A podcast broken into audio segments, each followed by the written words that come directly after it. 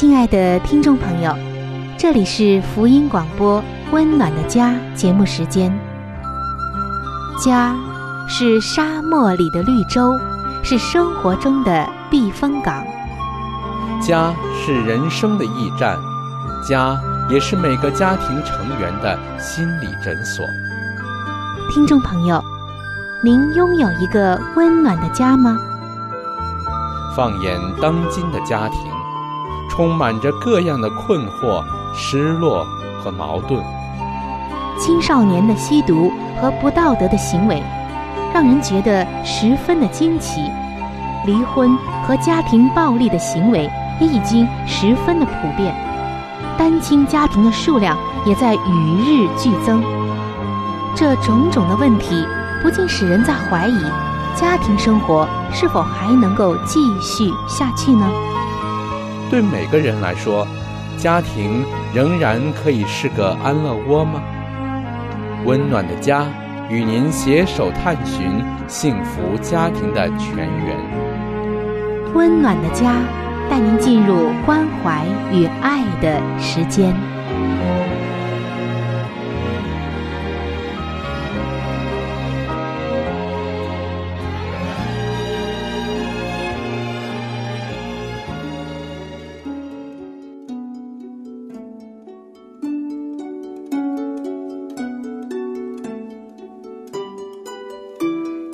是一份最棒的工作，也是最难的工作。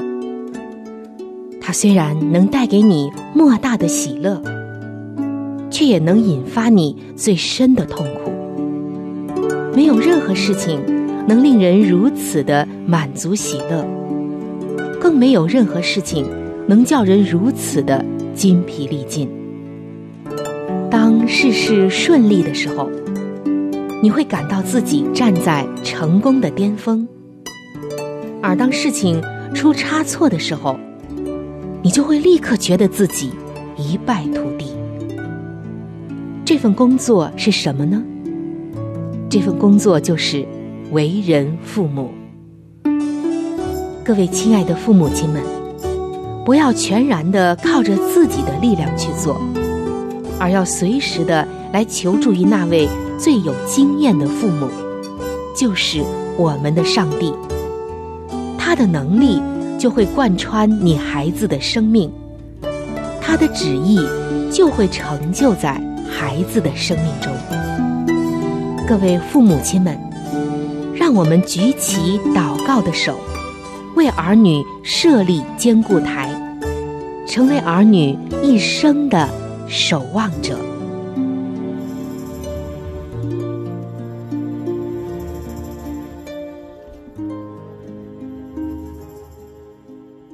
各位亲爱的听众朋友，平安！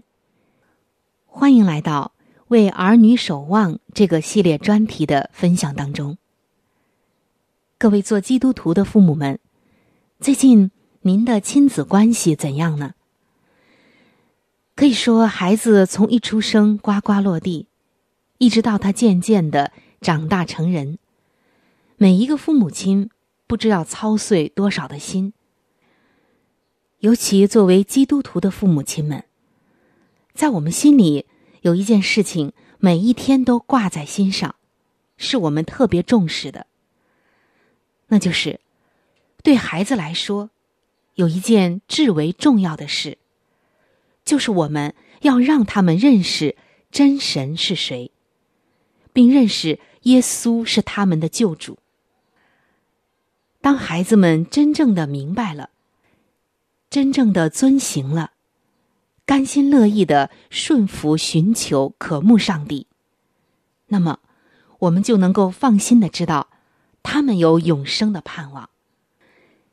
即使我们在他们前面走了，离开了这个世界，或者他们有什么样的闪失和不测，先离开了我们，那么我们也有一个盼望，就是。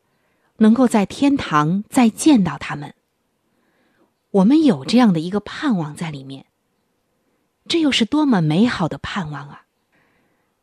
要让孩子真正的认识上帝，要从小就开始。有一位姐妹告诉我们说：“她说，在她的儿子和女儿五岁左右的时候，就都自己决定要接受耶稣进入到他们的生命里。”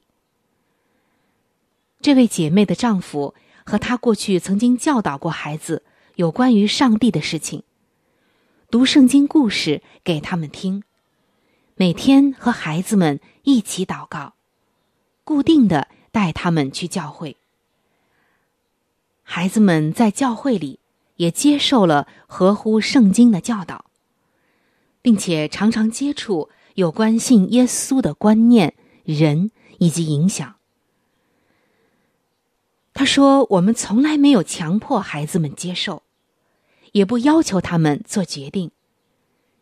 相反的，我们祷告，为他们守望。”求上帝让孩子们把所学的都注入到自己的心中，也求上帝赐给他们一颗渴慕真理的心，能够与上帝建立更加亲密的关系。我们希望那一个决定是出自孩子们的内心，而且是他们自己的决定，这比我们强迫他们要好得多。而且，信仰本身就应该是自觉、自愿、自己渴慕的，才是最好的。所以，我们希望那个决定是发自于他们自己的内心的，是他们自己来决定的。而当这样的时刻来临，两个孩子就都开始和我们讨论，他们问起有关耶稣的问题，最后。也都要求和我们一起祷告，并接受耶稣成为个人的救主。所以，这位姐妹说：“丈夫和我的内心极其平安，因为知道孩子们未来的这段道路、人生，甚至是永生，将会充满了喜乐和稳妥。即使这一生他们还会遇到很多的艰难和挫折。”但是，当他们自己接受了耶稣基督做他们个人的救主之后，我们就知道，他们的人生将不再一样，因为，他们有了一种依靠，一种寻求，那就是主耶稣。有耶稣伴随他们一生的道路，那么，我们就放心了。只有这样，只有他们在耶稣的里面。他们才是真正稳妥的，亲爱的听众朋友。不管你的孩子有多大，为他们的得救祷告，永远不嫌早，也不嫌迟。耶稣说：“我实实在在的告诉你，人若不重生，就不能见上帝的国。”耶稣也说：“看哪。”我站在门外叩门，若有听见我声音就开门的，我要进到他那里去，我与他，他与我一同坐席。我们愿意孩子向耶稣打开心门，并经历到上帝的国，在今生，也在未来的永生里都能如此。所以今天，我们做父母的一定要记住。如果你不为孩子将来的永生祷告，他们也许就不会成为你所期望的样子。一旦孩子们接受了主耶稣，我们就必须继续的为他们和上帝之间的关系祷告。我们常常听见有一些孩子小的时候与神同行，到了青少年或成年之后，却远离了上帝。但是我们做父母的，真的非常非常希望我们的孩子，就像圣经说的，永远都能在一切属灵的智慧悟性上，满心知道上帝的旨意，并且行事为人对得起主，凡事蒙他喜悦，在一切善事上结果子，渐渐的多知道上帝。圣经中的保罗和提摩太，也为哥罗西教会中上帝的儿女这样祈求。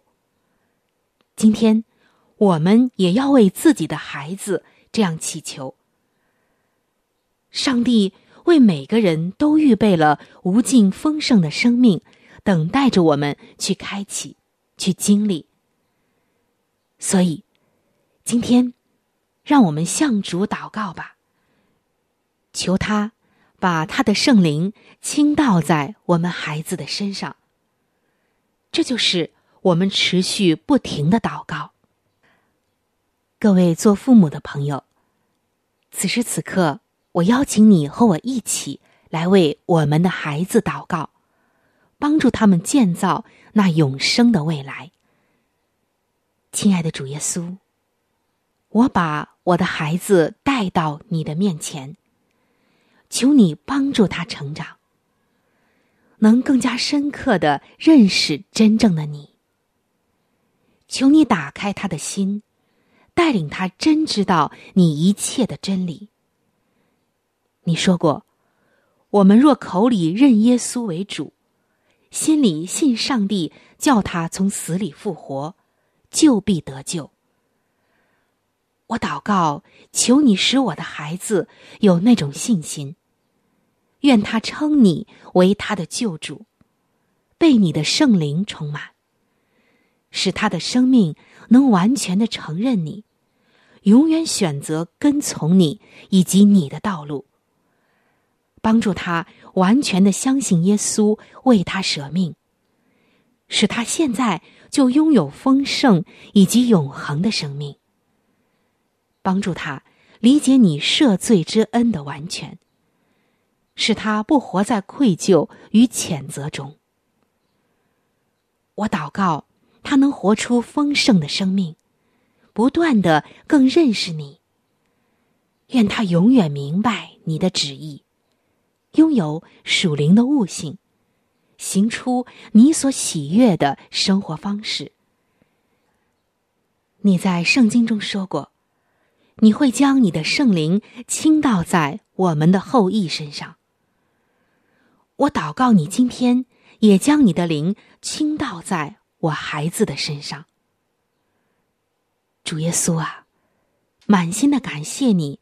比我更加的关心我孩子未来的永生。他的永生在你里面万无一失。我奉耶稣的名祷告，使他一生不再怀疑，不再偏离你为他预备的道路。以上的祷告是奉主耶稣的圣名。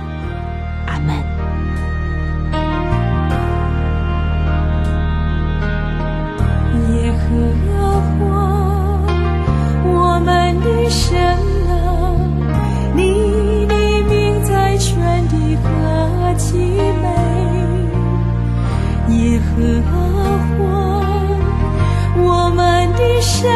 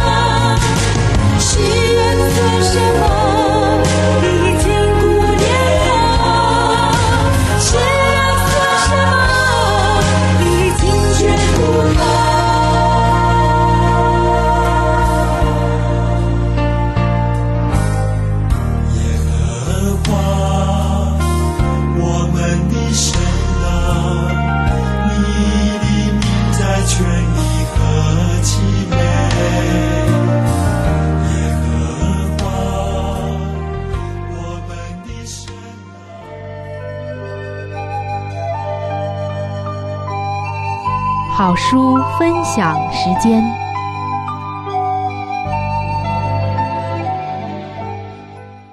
各位亲爱的听众朋友，各位亲爱的弟兄姐妹，您现在所收听的节目是由希望之声福音广播电台为您带来的《温暖的家》。现在又到了这个节目当中的一个小环节，叫做好书分享。我们一直以来呢，和您分享的是美国宗教女作家怀艾伦女士的一本著作。这本书的名字叫做《富林信徒的家庭》。亲爱的听众朋友，如果您一直以来呢收听我们这个节目，您一定非常熟悉这本书。这本书可以帮助我们每一个人拥有一个更加幸福、更加温馨的家庭。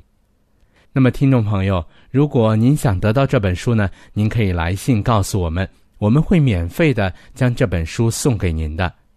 我们具体的通讯地址呢？会在节目当中播报给您听，请您留意。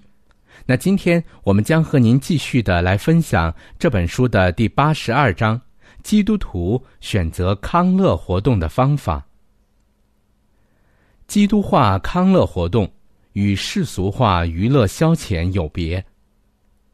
康乐活动与娱乐消遣有别，名副其实的康乐活动，乃是增进健康快乐的。康乐活动使我们暂时放下平素的思想与职务，得以振奋身心，使我们因而得着新的活力，返回从事生活上的实际工作。反之，娱乐消遣却是寻欢取乐，而且往往行之过度，以致消耗许多有用的精力。因此，妨碍了人生的真成功。凡信奉基督之人集合而举行的康乐活动，必须与世俗之辈为聚而从事的娱乐消遣有显著的区别。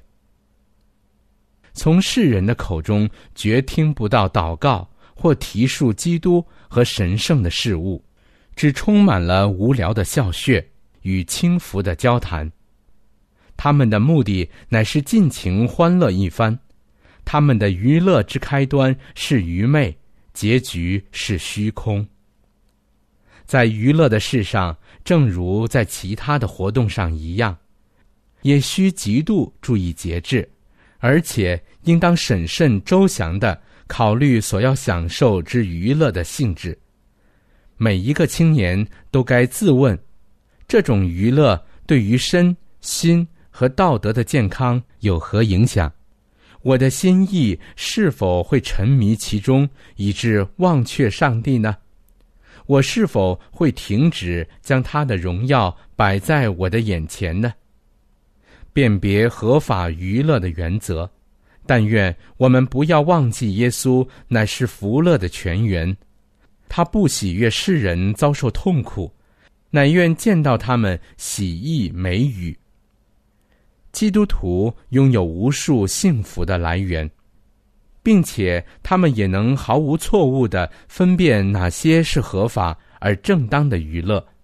他们尽可享受一切不致败坏思想或降低灵性的康乐活动，就是那些不会使人失望或留下伤害自尊心的可悲影响，或拦阻人做有益之事的娱乐。他们若能随时与耶稣为伴，怀着祈祷的心情，就必安全无虞。不论何种娱乐，若你在参加时仍能凭着信心祈求上帝赐福，那就没有什么危险了。但任何娱乐若使你不配做暗中的祷告，不能在祷告的坛前奉献自己，或无法参赴祷告的聚会，那就是不安全而有危险的了，使人不配履行日常义务的娱乐。我们这般人相信，我们有权利借着每日的生活在地上荣耀上帝，而且我们生存于世，并非只求自己的享乐或取悦自我。我们在世的任务，乃要加惠同胞并造福社会。而我们若任凭自己的心意与那般专求虚荣、与愚妄之人同趋下流，则我们怎能造福自己的同胞及当代的人呢？我们怎能成为社会上的福慧呢？我们若沉湎于任何使自己不配忠诚的履行日常义务的娱乐中，就绝不能算为无罪的。我们不该因厌足自私的欲求而危害灵性的福祉，并且我们更当远避那些蛊惑人心，而使人生日常义务显为枯燥乏味的娱乐。由于单溺于这类娱乐之中，心智便根深蒂固地趋往错误的方向，而且撒旦更在淆乱思想，使之习非成事。于是约束自己和顺服父母，就如基督对他父母所行的一切，都显得是不堪忍受的了。好了，亲爱的听众朋友，亲爱的弟兄姐妹。好书分享这个环节呢，我们今天就和您暂时的分享到这里。那如果您对这本书籍非常的感兴趣，希望得到这本书籍的话呢，请您来信告诉我们，我们会免费的将这本书送到您的手中的。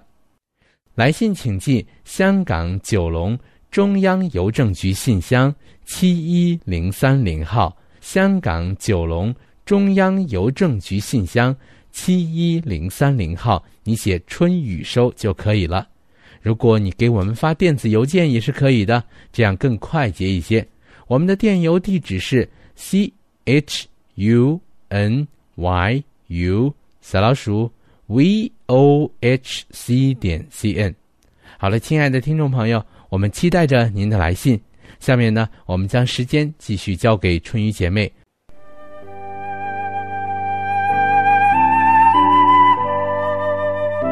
贴心小管家，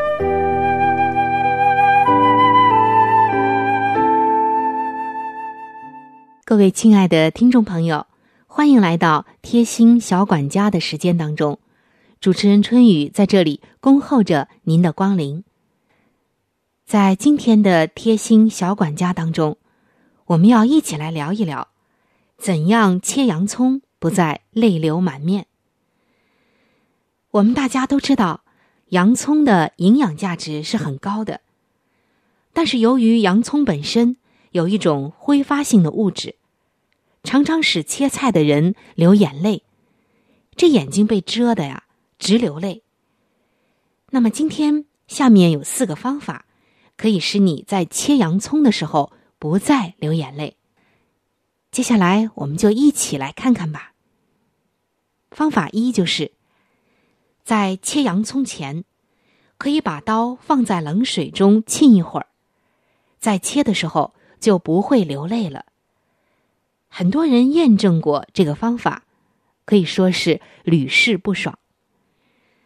方法二：将洋葱对半切开，在冷水中泡一会儿，这样切的时候就不会流泪了。方法三。将洋葱浸入到热水中三分钟后，再切。但是这种办法可能会破坏掉洋葱的味道。方法四。有些人说，切洋葱的时候可以在案板旁边点上一支蜡烛，这样会减少洋葱刺激的气味，对抑制流泪有很大的效果。点蜡烛。嗯，这个方法倒是很有趣。亲爱的听众朋友，您可以根据您的爱好选择一种方法，试试看，切洋葱的时候还会不会流眼泪？相信，当你尝试过后，你会有一个意外的收获。今天的贴心小管家就和您分享到这儿。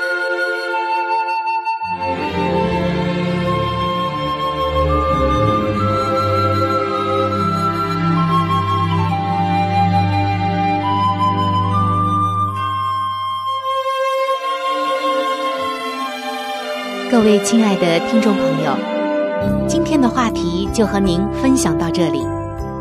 如果您对于家庭或者是有关于家庭的话题，有什么样的问题、想法与建议，或者是美好的经验与见证，春雨在这里可是非常非常的欢迎您能够写信给我。你可以来信告诉我你心中的问题、困惑与烦恼，我们会尽我们最大的能力帮助到您。另外，在我们这里也为您预备了一些与家庭、婚姻有关的资料，是可以免费的赠送给您的。来信请寄：香港九龙中央邮政局信箱。七一零三零号，您写“春雨收”就可以了。春是春天的春，雨是雨水的雨。如果您是用电子邮件的话，请记我的电子邮箱。我的电子邮箱是 c h u n y u。就是春雨的汉语拼音。接下来是小老鼠 v o h c 点 c n。我们期待着您的来信。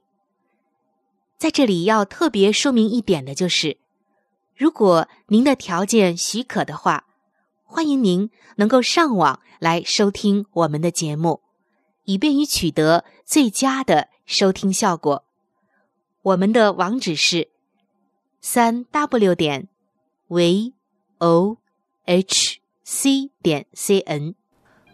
本期的节目到这里就要说再见了，下期节目我们再会。愿上帝赐给您一个温暖的家。